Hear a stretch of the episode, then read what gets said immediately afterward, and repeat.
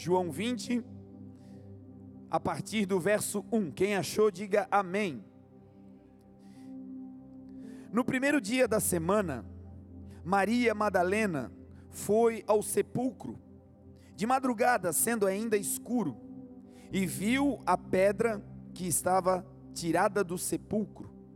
Correu, pois, e foi a Simão Pedro e ao outro discípulo, a quem Jesus amava, e disse-lhes: Levaram o Senhor do sepulcro e não sabemos onde o puseram. Então Pedro saiu com o outro discípulo e foram ao sepulcro. Os dois corriam juntos, mas o outro discípulo correu mais apressadamente do que Pedro e chegou primeiro ao sepulcro. E abaixando-se, viu no chão os lençóis, todavia não entrou. Chegou, pois, Simão Pedro, que seguia-o, e entrou no sepulcro, e viu no chão os lençóis, e que o lenço que tinha estado sobre a sua cabeça não estava com os lençóis, mas enrolado num lugar à parte. Então entrou também o outro discípulo e que chegara primeiro ao sepulcro e viu e creu, porque ainda não sabiam as escrituras que era necessário que ressuscitasse dentre os mortos. Tomaram, pois, os discípulos, tornaram, pois, os discípulos para casa. Maria estava chorando junto ao sepulcro. Estando ela, pois, chorando, abaixou-se para o sepulcro e viu dois anjos vestidos de branco, assentados onde jazera o corpo de Jesus, um à cabeceira e outro aos pés. E disseram-lhe eles: Mulher, por que choras? E ela lhe disse: Porque levaram o meu Senhor e não sei onde o puseram.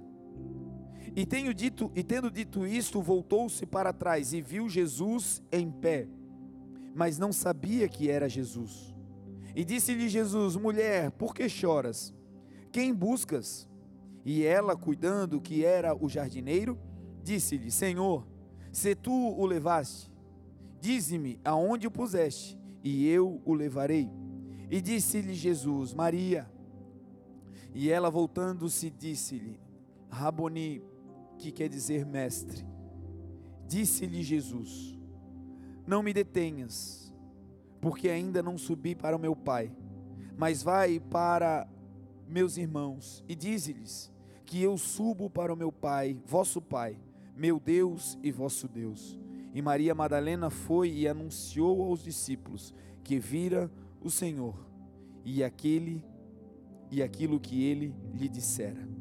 Chegada, pois, a tarde daquele primeiro dia da semana, e cerradas as portas, onde os discípulos, com medo dos judeus, se tinham ajuntado, chegou Jesus e pôs-se no meio deles, e disse-lhes: Paz seja convosco. Amém? Oremos, Pai nosso que estás nos céus, santificado, Senhor, seja o teu nome nessa manhã, glorificado, Senhor, seja o teu nome nessa manhã. Que o Senhor agora fale conosco. Fale conosco, Senhor, como um pastor que conduz as suas ovelhas. Nós queremos agora ouvir a tua voz, Senhor. Que não seja a palavra humana, que não seja interpretação textual, mas que seja a palavra rema revelada para cada coração. O que queremos, Senhor, é sair daqui melhorados, aprimorados, aperfeiçoados e mais semelhantes, mais parecidos com o teu filho Jesus, o Cristo. Muito obrigado, Senhor, porque até aqui tu tens nos ajudado. Leva-nos agora a esse lugar de revelação, liberdade da tua palavra. A ti, Jesus, e somente a ti, nós te damos toda a honra, toda a glória e todo o louvor, em nome de Jesus. Amém. Amém? Irmãos, esse texto que lemos vai contar vai estabelecer o dia em que o nosso Senhor Jesus Cristo, ele vai ressurgir para a humanidade. O dia em que o nosso Senhor Jesus Cristo vai completar a profecia messiânica sobre ele, que declarava que ele iria padecer, que ele iria ser entregue aos judeus, que ele iria ser crucificado, que na crucificação ele iria então morrer E na sua morte, pela morte de cruz de Jesus, haveria então liberdade aos cativos. E que no terceiro dia, depois de colocado em um sepulcro, ao terceiro dia o nosso Senhor Jesus voltaria à vida. Ele seria ressurreto. Ele venceria a morte e voltaria para esse plano natural que nós chamamos de existência. Essa palavra, esse texto, esse período da vida de Jesus, que fala sobre a sua ressurreição, é um período extremamente denso de riqueza profética. É um período de revelações extremamente importantes para a igreja e para a vida cristã nessa terra. Tudo o que aconteceu na vida de Jesus, desde a sua chegada como uma pequena semente ao ventre de Maria, desde o envio de anjos que trouxeram a mensagem a Maria, declarando que ela receberia, através do poder do Altíssimo, ela receberia um dom, uma virtude, o Espírito Santo iria cobrir Maria e colocaria nela, geraria nela o Filho de Deus, o Messias, o Cristo, o Salvador.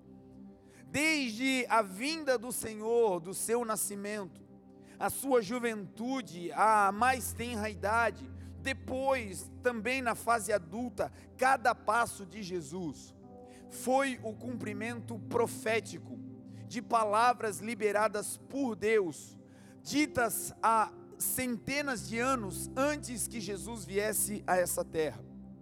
Tudo o que aconteceu na vida de Jesus não foi aleatório, a cada passo de Jesus, uma sentença, uma profecia acontecia e se cumpria.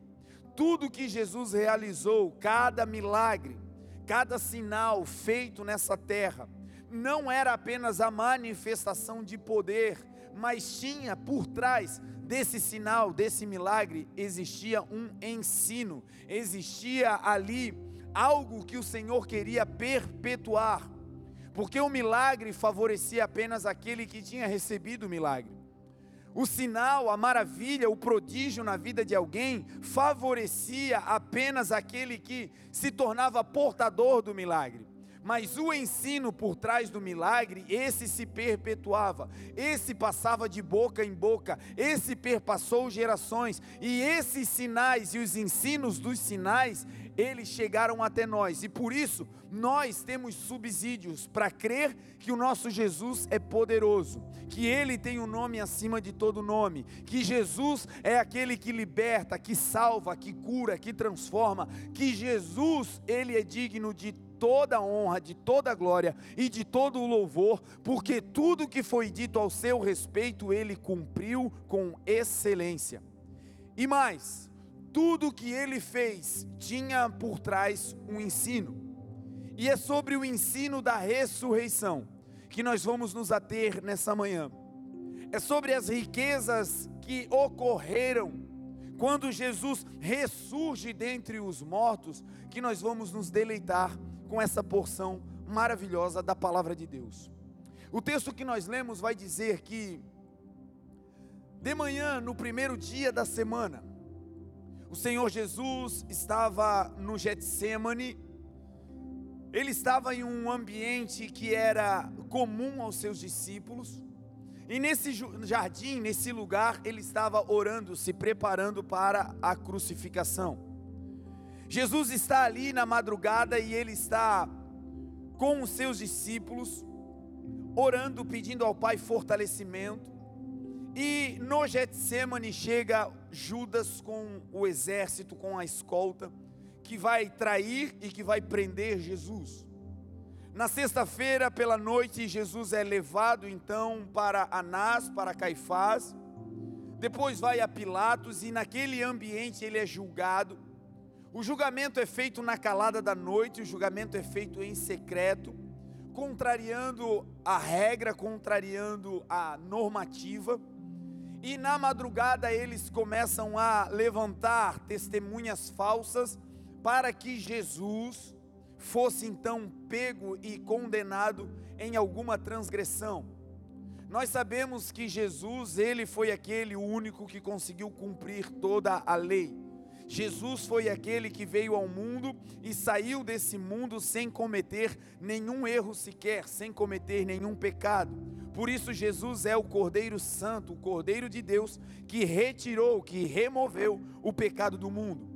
Jesus, como santo, como filho de Deus, veio a essa terra, se fez homem e foi condenado através de palavras falsas. Na madrugada, palavras falsas foram liberadas sobre Jesus. E aqui começa um ambiente profético se traduzindo para a nossa vida de hoje. Na madrugada, na noite, nas trevas, é onde aquilo que de mal, de ruim pode acontecer.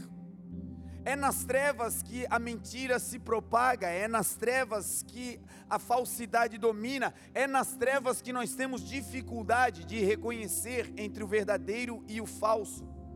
É nas trevas, é na noite, é na falta de luminosidade que nós temos uma incapacidade de discernir entre o bom e o mal, entre o certo e o errado. E foi nessa noite, nessas trevas, na representação dessas densas trevas da madrugada de sexta-feira, que lançaram falsas palavras sobre Jesus. Quem sabe você também está vivendo um período onde coisas falsas têm te perturbado. Talvez palavras ao teu respeito, talvez pensamentos que você tem ao teu próprio respeito talvez conceitos que você carrega e que foram incutidos em você, oriundos dos pais, da mãe, da família, do núcleo onde você vivia.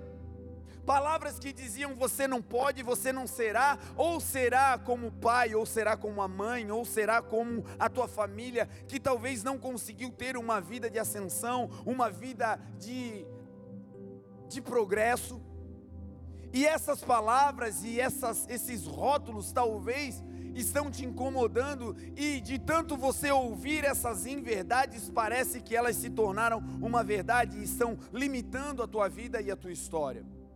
Eu quero declarar sobre a sua vida que você não viverá mais nas sombras daquilo que falaram, pensaram ou declararam ao teu respeito falsamente. Você vai viver na luz de Deus e a luz de Deus vai te mostrar claramente quem Deus disse que você é, vai mostrar a tua identidade e em Deus você vai começar na luz de Deus a viver uma vida não mais de dúvidas, de incertezas, mas uma vida de convicção sobre aquilo que Deus te projetou para ser. A palavra de Deus vai declarar que nós somos geração eleita, nação santa, sacerdotes reais, nós somos povo de propriedade exclusiva de Deus para anunciar as grandezas, não não as mentiras, não as pequenezes da vida, mas para anunciar as grandezas daquele que nos tirou das trevas para a sua maravilhosa luz.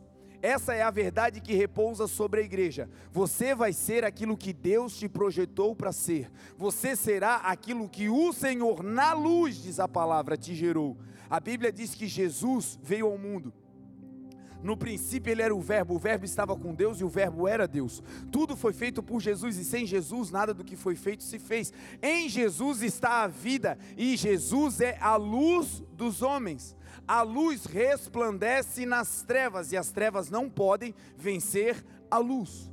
Esse texto vai dizer que o final da história é Jesus ressurgindo, é a luz voltando ao mundo. Mas como a luz foi apagada? A luz foi apagada quando ela estava no meio das trevas, no meio da noite, e aquelas mentiras soaram como verdade.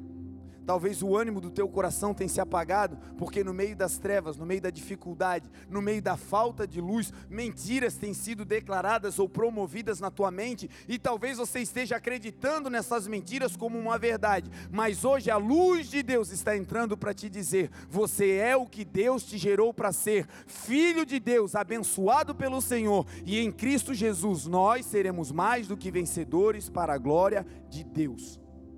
Então na sexta-feira começa esse ensino, que de tanto andar nas trevas, a falsidade vira uma espécie de verdade nas trevas. E foi nas trevas que o falso testemunho condenou a Jesus. Jesus, quando é condenado, ele é levado para Pilatos. Então Pilatos começa a interrogar Jesus e começa a dizer: eles dizem que tu és o rei dos judeus, eles dizem que você é o rei. O que você diz ao teu respeito? E Jesus não respondia nada, Jesus ficava calado.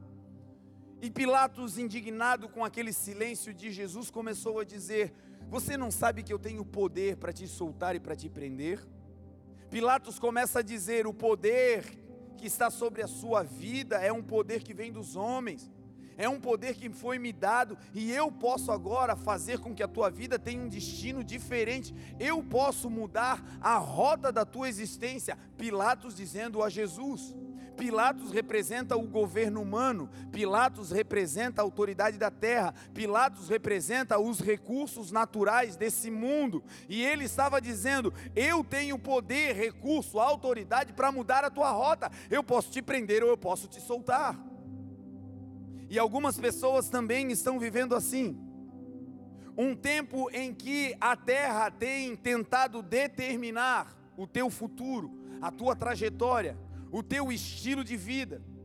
Aonde o dinheiro, o recurso que você tem ou a falta dele está tentando dizer para onde você deve ir, para onde você deve correr, quais são os teus pensamentos aonde a terra está tentando te dizer que ela tem poder sobre você e que você tem que aproveitar a oportunidade que te é dada e entrar em qualquer porta, porque a terra vai te oferecendo e você é guiado por ela. Era isso que Pilatos estava dizendo para Jesus. E Jesus um dia declarou: Vocês farão as obras que eu faço e farão obras maiores do que essa. E a maior obra de Jesus foi obedecer ao Pai, viver a plenitude dos projetos do Pai nessa terra. Olha o que Jesus vai dizer para o governo da terra. Uma aula para mim e para você, quando Pilatos diz: Olha, eu tenho poder para te soltar e para te prender, eu tenho poder para mudar o teu destino, e quem sabe você está ouvindo isso de um patrão, de um amigo, dizendo: Olha, é comigo que você vai ter diferença, é comigo que você vai ter esperança, é fazendo o que todo mundo faz que uma porta vai se abrir, é, é conjecturando, é fazendo com pensamentos junto com aquele povo daquele lugar que talvez se contraponha ao Senhor, que você vai ter uma mudança de destino. Talvez oportunidades estão surgindo para você na terra. Não é nem para se envolver em algo obtuso, em algo escuso mas é apenas para não denunciar, é apenas para receber, não vai nem ficar com você, passa para diante. Porque isso na terra é como se um governo pudesse te mandar e mudar o teu destino, a tua trajetória, te levar por um lugar alto. E Jesus vai dizer a Pilatos: Nenhum poder você teria sobre mim se do alto não te fosse dado. Entenda, meu irmão, nada acontece na vida de um homem, de uma mulher de Deus que não venha com a autorização do Pai. Não é a terra que abre portas para você, é o poder do Pai que abre a porta para você entrar. Não são os homens que te abençoam, os homens são apenas um canal, mas quem é o Jeová Jireh, o Deus provedor que dá a provisão através dos homens? É Deus. Então o poder que em nós opera não vem da terra, não é a terra que determina se nós vamos ou ficamos, quem determina é Deus sobre a vida da igreja, o que vale é a palavra e o poder de Deus. Foi o que Jesus disse: nenhum poder, ou seja, nenhuma interferência a terra tem na minha vida. Eu vim do céu e para lá eu vou voltar. Nós viemos do céu e para lá nós também voltaremos para a glória de Deus. Jesus então é condenado Pilatos tenta livrar Jesus de todo jeito. A sua esposa tem um sonho. Ela conta esse sonho para Pilatos e diz: Olha, não te intrometa na vida desse homem, porque eu padeci demais essa noite com um sonho, porque esse justo estava sendo condenado. Jesus então vai ser trocado por Barrabás. Jesus estava ali para receber a condenação, e havia uma tradição entre os judeus. Os romanos soltavam de tempos em tempos um prisioneiro. Qualquer um por ocasião da Páscoa, da passagem das festividades. Era escolhido pelo povo e então o Império Romano soltava esse prisioneiro. O povo então começa a escolher qual é o prisioneiro que eles desejam que seja solto. E o texto diz que Pilatos apresenta Jesus, mas o povo, incitado pelos judeus, começa a clamar, a declarar: esse não, nós queremos Barrabás. E Barrabás, ele era um réu confesso. Barrabás, ele foi pego por confusões, por, por uma dissidência que ele fez, por uma divisão, por uma rebelião. E também por um homicídio, por ter tirado a vida de alguém. E o povo vai escolher entre aquele que vem para salvar e dar a vida, e aquele que veio para roubar e tirar a vida. E o povo escolhe Barrabás. Barrabás agora vai ser solto no lugar de Jesus. Essa história parece que Barrabás assume o lugar de Jesus que deveria ser solto. Mas na verdade o ensino dessa história é que Jesus toma o lugar de Barrabás. Jesus toma o lugar do ladrão. Jesus vai para a condenação daquele que merecia ser condenado. E quando Jesus faz isso, ele também está ensinando para gerações futuras. Não importa o tipo de crime, não importa o tipo de erro, não importa a vida pregressa, não importa quantas trevas você viveu, não importa quantos erros, quantas traições, não importa o nível do teu pecado. Jesus foi o único que teve poder, coragem e autoridade para entrar no lugar, tomar o lugar daquele ladrão, entrar no lugar de Barrabás e pegar a condenação que era legítima para ele e assumir para Jesus. Por isso a palavra de Deus vai dizer: nenhuma condenação há para aqueles que estão em Cristo Jesus. As coisas velhas já passaram. Sabe quando as pessoas encontravam Barrabás na rua? Depois desse dia, podiam até se lembrar que ele foi aquele homem que fez aquela, aquela situação ruim, que matou e tirou a vida de alguém, mas não podiam mais prender Barrabás. Porque ele foi solto, porque alguém tomou o lugar e levou a sua culpa. Ele estava livre, porque alguém estava cumprindo a sua pena. Assim é comigo e com você uma vez aceitando a Jesus e declarando que Ele é o teu único e suficiente Salvador, a tua culpa, a tua transgressão, o teu erro, o nosso pecado vai sendo lançado sobre Jesus e Ele assume a condenação e nós agora saímos livres. Por isso, ninguém que nos vê pelo mundo pode mais nos condenar pelas coisas do passado. Nós não somos mais aqueles do passado. Em Cristo Jesus nós somos novas criaturas, diz a palavra. E isso tem que estar tá no teu coração. Porque talvez você cometeu erros atrás que a tua mente te acusa. Tomou decisões equivocadas lá atrás que a tua mente te condena palavras que foram ditas, situações mal resolvidas e que hoje ainda te impedem de avançar. Não diminua o poder do que Jesus fez por você, meu irmão. Jesus levou na cruz do Calvário as nossas dores e as nossas enfermidades, ele tomou sobre si. O pecado da humanidade foi lançado sobre Jesus e pela sua cruz, pelas suas pisaduras, nós somos sarados. Sarados significa não mais doentes. A sua mente não é mais doente, a sua mente é sã em nome de Jesus. As suas emoções não são mais doentes, elas são saudáveis em nome de Jesus. O teu corpo não vai mais doer, será curado em o um nome poderoso de Jesus. Foi isso que ele fez ao tomar o lugar daquele ladrão. Quando Jesus toma o lugar do ladrão, então agora ele vai ser condenado, recebe açoites, e quando Jesus vai ser açoitado antes de pegar a cruz, eles colocam Jesus em um madeiro, em um tronco, e ali eles amarram o Senhor. E Jesus recebeu uma condenação prévia de levar açoites. Os soldados romanos pegavam seus azorragues, que eram chicotes, que tinham ossos, que tinham esferas de metais nas suas pontas. E ali Jesus com as suas costas exposta, ele começa a receber então chibatadas desses soldados. Ele vai recebendo essas chibatadas e Em cada uma delas existia uma significância. E no conjunto desse, desses chicotes que foram lançados sobre Jesus, dessas chibatadas que foram dadas em Jesus, existe também uma sequência de ensinos. Quando Jesus está ali amarrado àquele tronco, ele está agora com um com um condenador. Ele está agora com um acusador, com alguém que vai agredir a sua vida. E essas chicotadas, elas não vêm pela frente. O seu agressor estava atrás. Jesus ia ser agredido por alguém que ele não estava vendo. Jesus iria receber chibatadas de um lugar aonde ele não tinha condições de ver.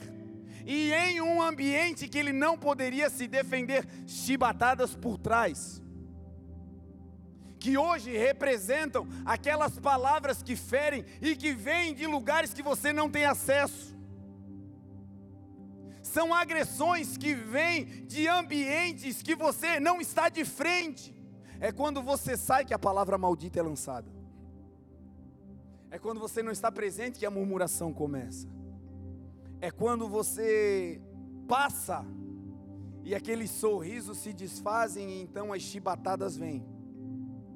Jesus, na cruz do Calvário, no seu processo, ele toma esse lugar. Lembra, essas chibatadas eram para Barrabás, essas chibatadas eram para os ladrões, essas chibatadas eram para a humanidade. E aí Jesus vai e coloca as suas costas ali para receber essas ofensas em o nome de Jesus, palavras que vêm do oculto, palavras que vêm do contrário, palavras que vêm de trás, agressões que vêm por trás, aonde você não pode se defender. Lembre-se, você não precisa mais se defender ou se justificar. Jesus tomou o seu lugar. As agressões não pegam mais em você. Essas agressões foram dadas em Jesus e por isso nós podemos descansar, passando por todos os lugares, ouvindo o que você ouvir. Isso não vai mais doer, porque agressões que vierem de trás, do oculto, do passado, já foram levadas por Jesus e em Jesus nós estamos sarados.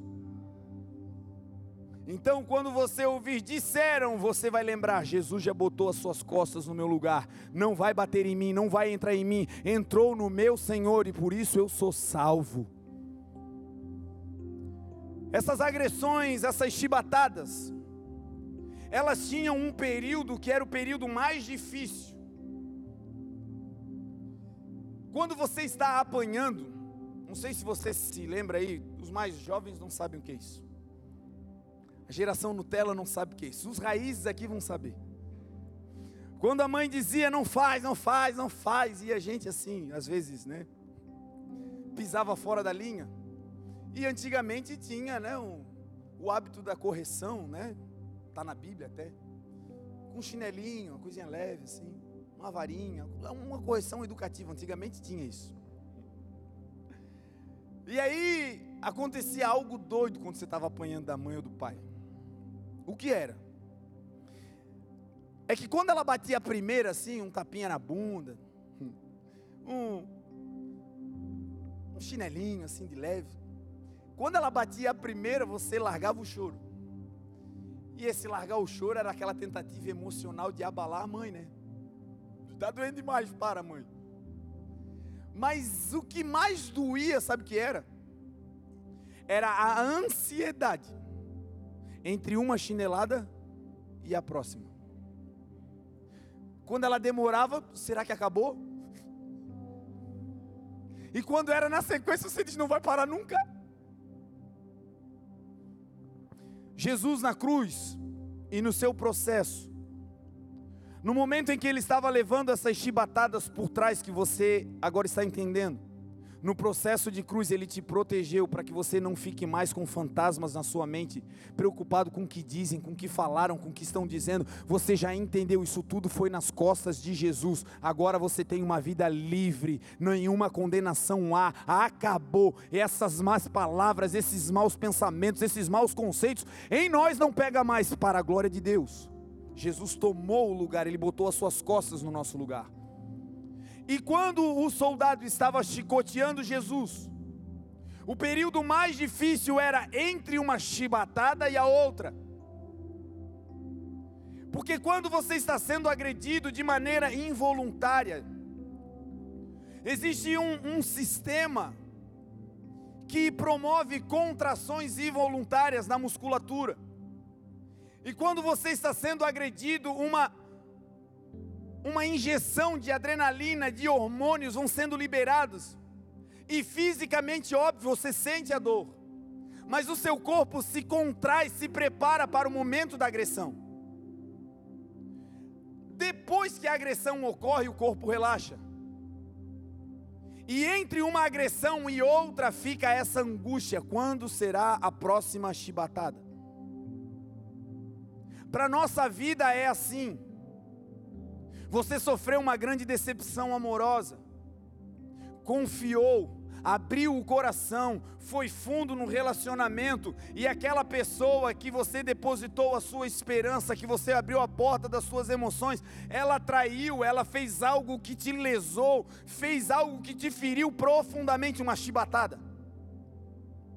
E agora você está vivendo como se estivesse ainda amarrada no tronco, amarrado no tronco todo contraído, melindroso, melindrosa, esperando a próxima chibatada da vida.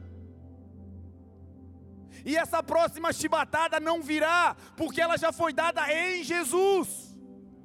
Abra o seu coração e deixe o novo de Deus chegar. Ele tomou o teu lugar. Essas chibatadas, essas dores, essas agressões em Cristo Jesus não vão mais acontecer. Ele te protege. São pessoas que profissionalmente vivem isso, tomaram chibatadas e estão ali contraídos, contraídas, esperando a próxima dor nessa área. Gente que é bom profissional, que tem um currículo exemplar, que foi top na graduação, que se especializou,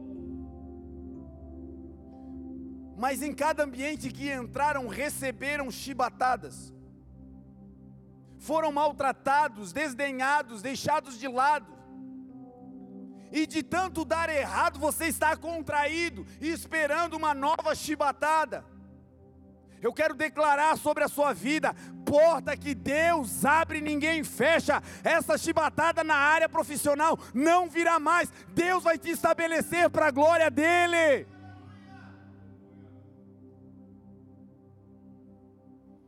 Algumas pessoas estão esperando a próxima chibatada no ministério.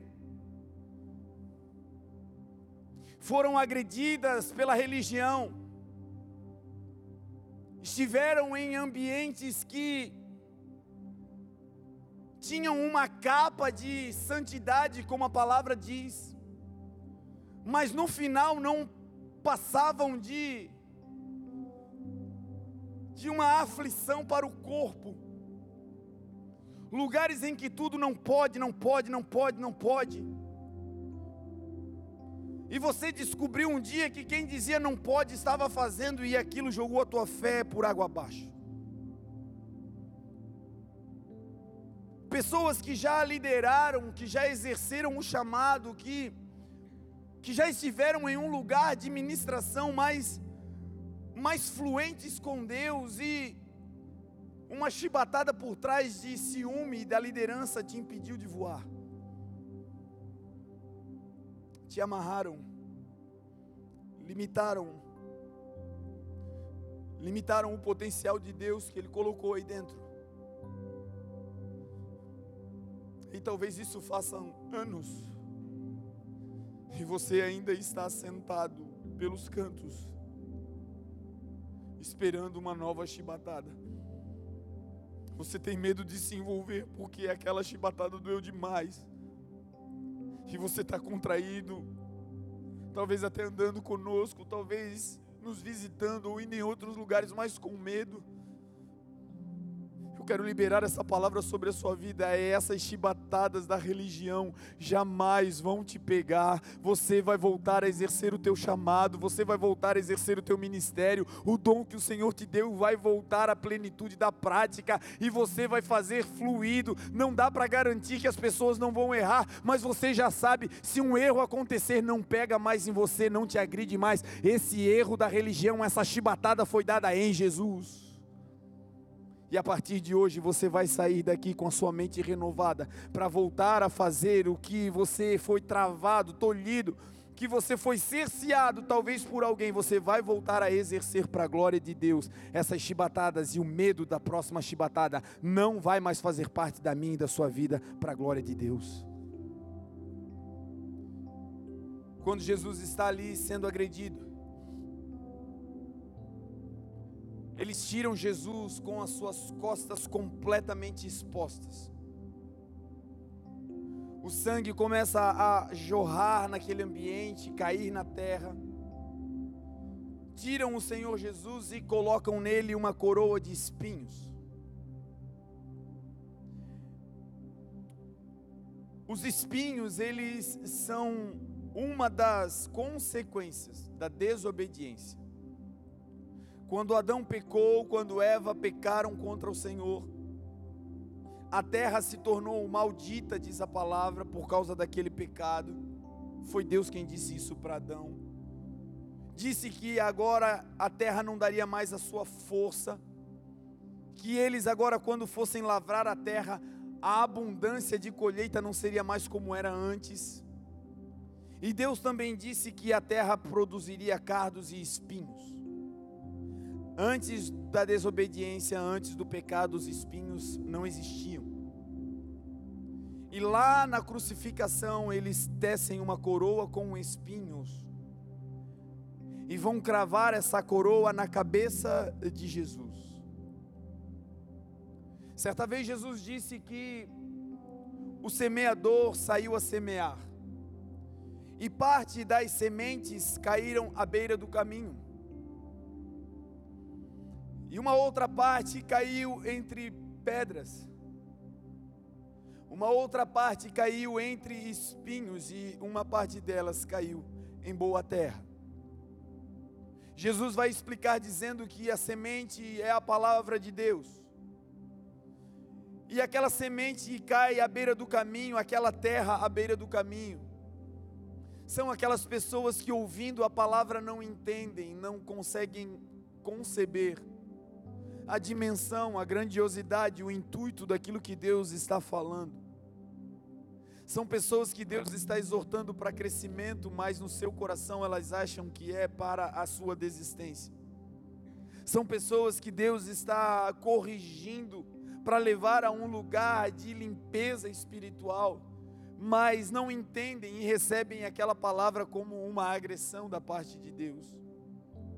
E o texto vai dizer que essas que ouvem a palavra, mas não entendem, vem o maligno e rouba a semente.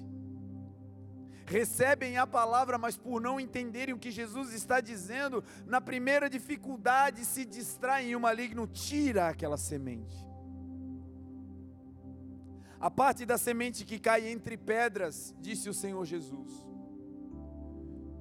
São aquelas pessoas que recebem a palavra com alegria e aquela palavra logo cresce no seu coração, aquela plantinha logo cresce, mas quando o sol sai, queima aquela planta, porque ela não tinha raiz em si mesma, porque estava sobre pedras, tinha pouca terra, ela não tinha raiz em si mesma.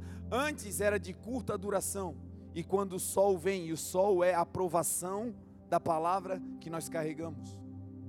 Toda palavra que você está recebendo, ela será provada. Toda a instrução de Deus que Ele está colocando no teu coração, em algum momento essa palavra será provada. Se Deus está te ensinando sobre paciência, não é para você escrever um livro, é para na hora da guerra aplicar essa paciência. Se Deus está te ensinando sobre finanças, é na hora que dá vontade de gastar tudo, você aprender a economizar o teu dinheiro. Se Deus está falando sobre perdão, não é para dar uma aula de perdão para as pessoas, mas é para perdoar quem te ofendeu. Então toda palavra vai sendo provada. Quando vem o sol, que é a prova da palavra, o texto diz que aqueles que têm o coração petrificados, a plantinha logo se queima, a palavra logo se queima. É gente que qualquer palavra queima. Já viu? Qualquer correção, a pessoa se queima. Qualquer tipo de reposicionamento da parte de Deus se queima. Se queimar por qualquer coisa significa que está petrificado, está sobre pedras e não tem raízes raízes profundas que possam tirar a água que vai sustentar toda a planta. E o Senhor segue explicando, dizendo que a semente que caiu entre espinhos, a semente que cai entre os espinhos são aquelas pessoas que recebem a palavra e também se alegram. E a palavra ela cresce, a palavra ela começa a se desenvolver, uma planta começa a se desenvolver ali. Mas os espinhos vão crescendo e vão sufocando a planta. Jesus disse: Eu sou a videira verdadeira, e o meu pai é o agricultor. Os espinhos foram colocados em Jesus, sufocando a videira verdadeira. Jesus vai dizer que os espinhos, eles são os enganos das aflições, da busca pelas riquezas desse mundo quando o pecado aconteceu, os espinhos que começaram a surgir não foram apenas naturais, mas a humanidade começou a desejar as riquezas da terra. Os espinhos que sufocam a palavra é Deus dizendo: perdoa, mas se você perdoar, parece que você está perdendo. E na verdade é se você não tiver as coisas para mostrar, parece que você não é. E aí o coração se enche com as coisas da terra, as riquezas da terra, querendo o que é desse mundo, e isso vai sufocando a palavra. Esses são os espinhos que Jesus falou. E a humanidade foi vivendo apaixonada pelos espinhos. E ninguém, nenhum homem conseguiu abortar o efeito dos espinhos sobre os homens. Até que Jesus, o Rei da Glória, depois de ser chicoteado, de ter tomado nosso lugar, de assumir o lugar de Barrabás, depois de ter nos protegido de toda agressão que vem por trás, depois de ter nos sarado nas emoções, sabendo que a próxima chibatada não virá porque Deus já nos protegeu. Ele agora recebe na sua mente eles não colocam esses espinhos nos pés, eles não colocam esses espinhos no peito, nas mãos, não, eles colocam na mente, eles colocam na cabeça de Jesus. Porque Jesus era o único que podia suportar todos os espinhos da vida. Porque ele era o único que não teria nenhum apego com as riquezas desse lugar. E aqueles que agora andam seguindo a Jesus, não carregam mais uma coroa de espinhos, não estão mais afogados, afligidos pelas riquezas dessa terra, porque essas riquezas e esses espinhos foram colocados na mente de Cristo. E Jesus ali leva e derrota todos os espinhos da vida. Você não é o que as pessoas dizem que você é por aquilo que você tem ou deixa de ter. Isso não vai mais te preocupar. Você não é o que você carrega do lado de fora. A sua vida não mais será governada por busca dos espinhos. Você não vai mais ser afligido pelos espinhos da cobiça desse mundo. Eu e você somos peregrinos nessa terra. Tudo aqui vai ficar, inclusive o nosso corpo. Mas o Espírito do Eterno que está aí dentro, ele vai nos levar de volta para casa. E lá naquele lugar não terá espinhos, lá será a glória eterna. Jesus, na sua morte, leva os espinhos da vida. Então eu quero declarar sobre nós, igreja: o nosso coração não vai estar nas paredes, O nosso coração não vai estar nas vestes, o nosso coração não vai estar na terra, o nosso coração não será abalado pelos espinhos, o nosso coração será a mente de Cristo. Obrigado, Jesus. Obrigado, Jesus. Obrigado por ter levado esses espinhos embora. Obrigado, Jesus, porque para a igreja os espinhos não têm mais efeito. Obrigado, Jesus, porque aqueles que estão em Cristo têm a mente de Cristo protegida.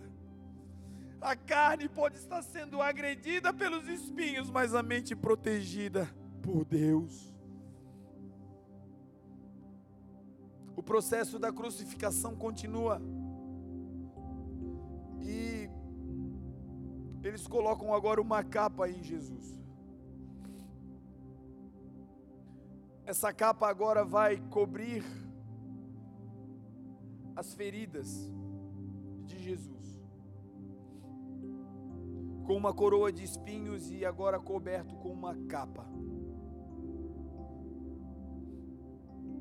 essa capa ela tinha uma representação do que Deus tinha feito com o primeiro homem quando caiu.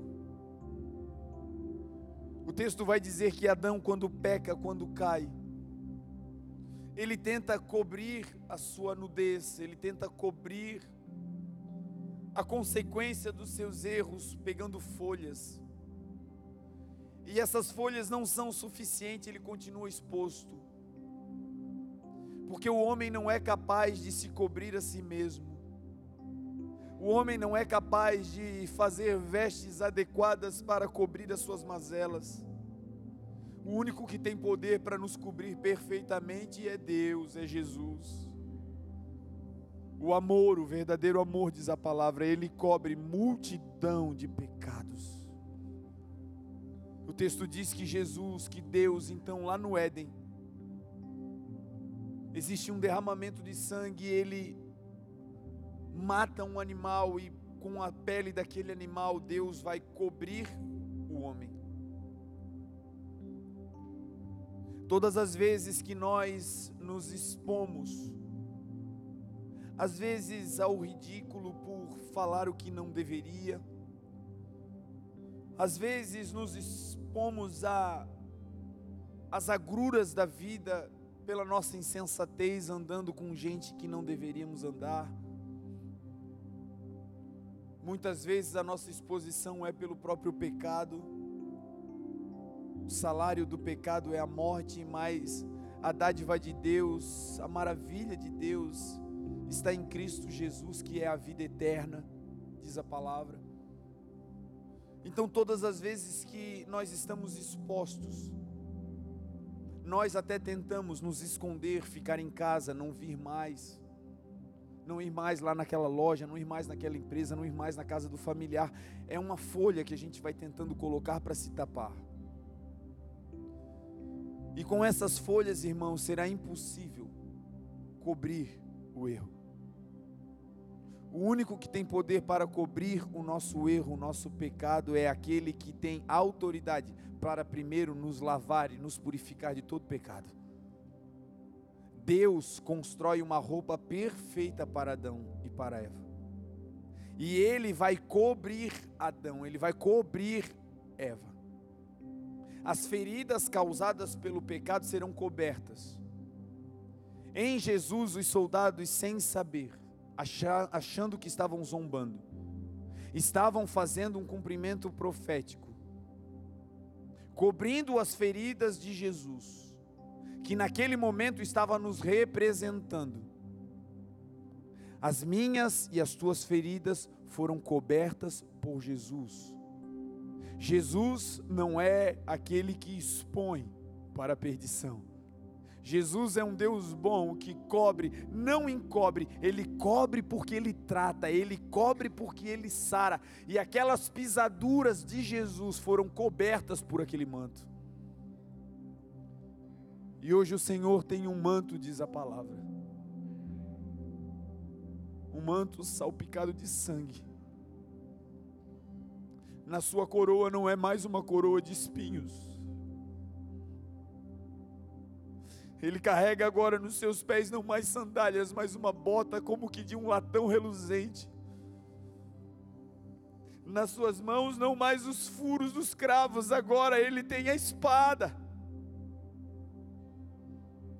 Da sua boca sai uma espada afiada, diz a palavra. Os seus olhos não mais escurecidos pela dor, agora os olhos de Jesus são como chamas de fogo. Na sua capa e na sua coxa está escrito Rei dos Reis e Senhor dos Senhores. Aqueles soldados, quando colocam a coroa e colocam em Jesus o manto, que vai representar o que Jesus fez por nós, nos cobrindo. Aqueles soldados não sabiam o ato profético que estavam realizando, mas tudo era um ensino. O texto diz que eles colocam uma cana, uma vara na mão de Jesus, representando o cetro que um rei tem para governar. E a palavra diz que o nosso rei, ele governa com um cetro de justiça, diz a palavra eles estavam dando aquela cana. Jesus disse: Eu não vou quebrar a cana que está trilhada. Eu não vou acabar com a vida daqueles que já estão em flagelo. Eu não vou fazer isso. E eles dão a cana na mão de Jesus que representa: Eu estou tomando vocês que outrora estavam quebrados pelo mundo, mas na minha mão vocês serão preservados. Aleluia. E o texto diz que os soldados se prostram eles se prostram e começam a zombar do Mestre. Eles acham que estão zombando, mas eles estão debaixo de um ambiente profético, onde tudo que está acontecendo é palavra de Deus, e eles se prostram porque a palavra vai dizer que um dia todo olho verá, e toda língua confessará, e todo joelho se dobrará nos céus, na terra e debaixo da terra, e as línguas vão dizer: Jesus Cristo é o Senhor, para a glória de Deus Pai. Ainda que equivocado, um dia todo joelho se dobrará. Ainda que sem saber, um dia todo joelho se dobrará. E nós temos o privilégio porque nós nos dobramos, porque nós sabemos que Ele é o Senhor dos Senhores e o Rei dos Reis, que Ele é o Pai da eternidade e que Jesus é o Príncipe da paz. Eles agridem Jesus e começam a dizer: Tu és o Rei dos Judeus, salva-te a ti mesmo. Arrancam a cobertura que colocaram em Jesus. As suas feridas ficam de novo expostas. Levam ele agora para fora, carregando a sua própria cruz, o seu madeiro. Jesus tem poder, meu irmão, para te carregar.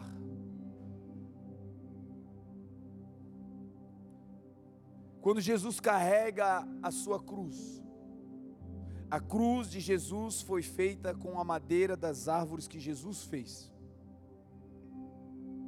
Os pregos que cravaram a mão de Jesus foram feitos com ferro tirado da terra que Jesus fez.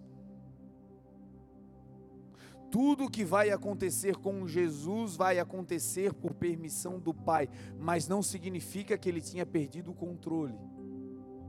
Ao carregar a árvore na cruz, ele estava dizendo, ao carregar aquele madeiro, a mensagem era: porque eu criei, eu tenho poder para carregar. Porque ele nos criou, ele tem poder para nos carregar até o céu porque Ele te formou no ventre antes que você pudesse pensar ou sonhar que Deus existia. Ele escreveu no, teu, no seu livro todos os teus dias antes que algum deles viesse à existência. Porque Ele fez, Ele tem poder para te carregar de volta para casa. E Jesus ali carrega a cruz. No meio do caminho, começa a padecer e coloca um homem para ajudá-lo a carregar não porque ele não pudesse, mas é mais um ensino. de que o Rei da Glória, sendo o Rei da Glória, aceitou ajuda no momento de dificuldade. Na hora da dor, não somos Deus. No dia mal, não se envergonhe, os dias maus acontecem. No dia da queda, até no dia da queda, não desapareça, não suma, não fuja. Aceite a ajuda, porque toda ajuda que vem para um homem e uma mulher de Deus pode ser de homem, mas lembre-se, veio de Deus. Abra o teu coração para essa responsabilidade. Jesus chega no Calvário, diz a palavra. E naquele lugar ele é então crucificado entre dois ladrões, um à sua direita e um à sua esquerda. Jesus poderia ter sido colocado à direita dos ladrões, à esquerda, atrás, mas o texto diz que Jesus foi colocado no meio colocado no meio como uma representação clara que até na sua morte ele era o centro do universo. Até perdendo a vida e esvaindo todo o seu sangue, ele continuava sendo o vórtice da vontade de Deus na terra. Então, no dia que você estiver fraco, mas estiver com Jesus, lembre-se, ainda assim, Jesus continua no centro e no controle da tua vida no controle dos teus problemas, no controle da tua família, no controle das tuas emoções, Ele continua no controle. Ainda no dia da morte, lembre-se, Ele continua no controle. No dia do abandono, lembre-se, Ele continua no controle. No dia que você não entender nada, lembre-se, Ele continua no controle.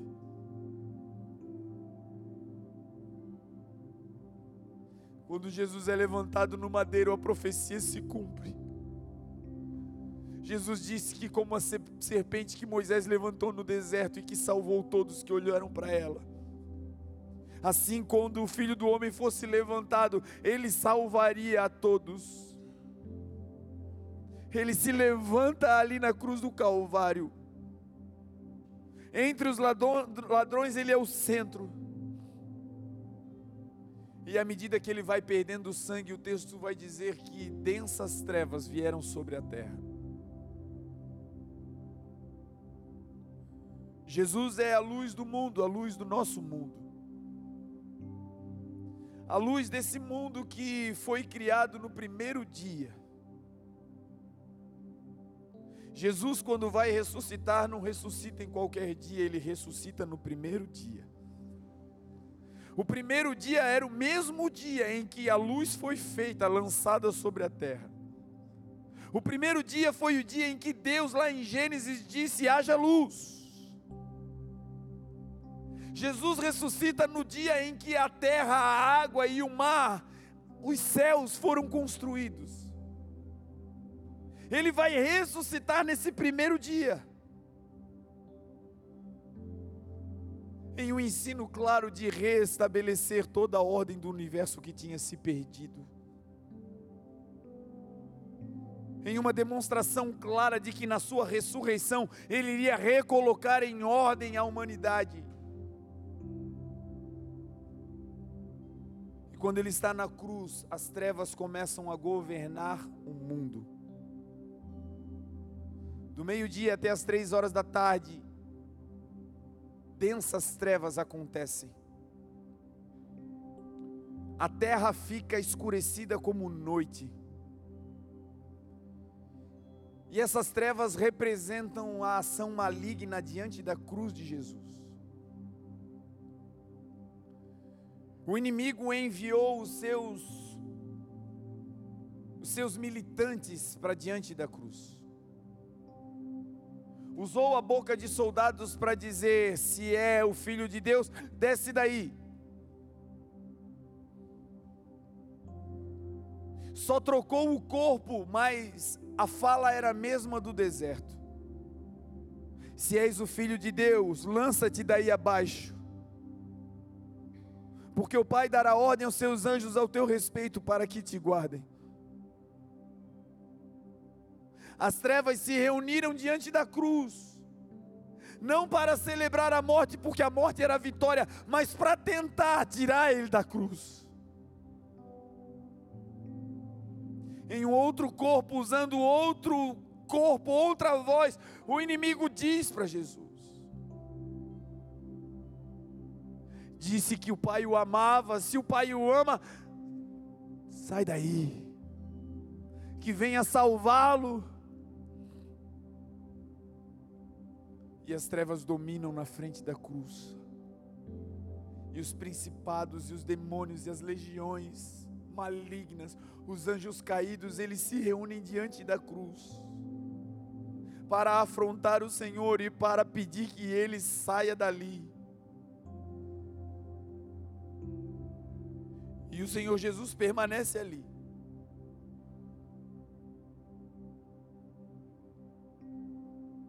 O Senhor Jesus recebe vinagre. Quando ele prova, ele vai dar um brado e vai declarar. O texto diz que sabendo que todas as coisas tinham sido consumadas, completadas, que tudo que Jesus tinha para fazer na terra tinha sido feito. Jesus resistiu até o último cumprimento de palavra. Ele não entregou o seu espírito por causa das dores da chibatada, lembra?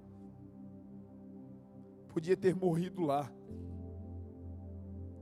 Ele não entregou o seu espírito na via dolorosa enquanto a humanidade o achincalhava pelo caminho. Lembra? Enquanto subia carregando a cruz, ele não morreu ali. Ele não entregou o espírito. Porque ele sabia que seria consumado na cruz a vitória da humanidade seria consumada na cruz. E na cruz nós teríamos liberdade, e na cruz nós seríamos livres. Se verdadeiramente o Filho do Homem vos libertar, verdadeiramente nós seremos livres. Quando o Filho do Homem morre na cruz, ele liberta a humanidade. E por isso hoje nós somos livres, irmãos.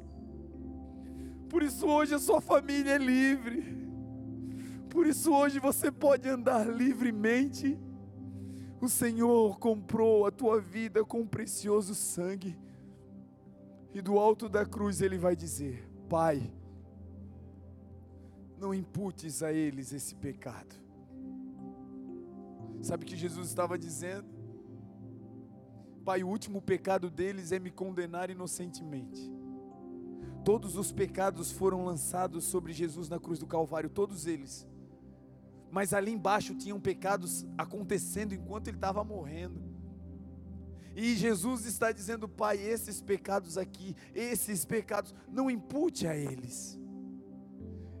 Em uma menção clara dizendo, Senhor, quando eu partir, eu vou levar todos os pecados, eu não vou deixar nenhuma condenação para eles, porque eles não sabem o que fazem. Hoje nós estamos aqui porque Jesus, o nosso amigo fiel, ele se entregou naquela cruz enquanto nós ainda éramos pecadores. Ele deu a sua vida por mim e por você enquanto nós ainda não o conhecíamos. E hoje ele te trouxe aqui nessa manhã para te dizer: eu continuo no controle da tua vida. Abra o teu coração e a tua mente, porque as chibatadas do mundo não te alcançam mais. Levante os teus olhos e olhe para o céu, levante a tua cabeça e olhe para o céu, porque de lá você tem um Pai que não te expõe, mas que te cobre. O verdadeiro amor que lança fora todo medo nessa manhã está aqui. Está aqui para dizer uma vez mais: vocês são meus filhos e todo aquele que invocar o nome do Senhor será salvo.